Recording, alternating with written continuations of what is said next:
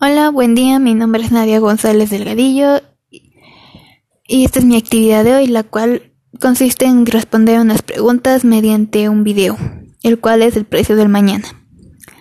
La primera pregunta es, de acuerdo a la película, ¿cuál es su moneda de cambio? En la película se nos menciona que el tiempo ha sido reemplazado al dinero como una unidad de materia.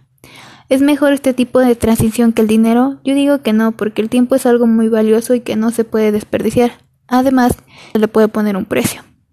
¿Cómo imaginas que se fija el precio de un producto? Yo más, yo digo que más que nada por sus características. ¿Por qué razón no todos pueden tener la misma cantidad de tiempo? En una parte de la película dicen que para que algunos sean inmortales muchos deben morir y tiene algo de razón. ¿A qué se debe dicha desigualdad? Más que nada a la sociedad que hay en ese y por porque todo tiene que tener un equilibrio.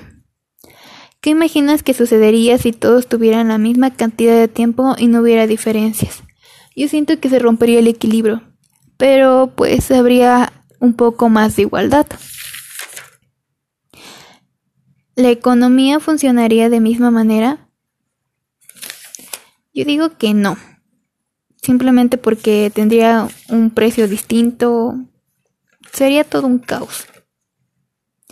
¿Qué es oferta? Es como es aquella propiedad dispuesta a ser enagendada a cambio de un precio. Y que es demanda es una, es una petición o solicitud de algo.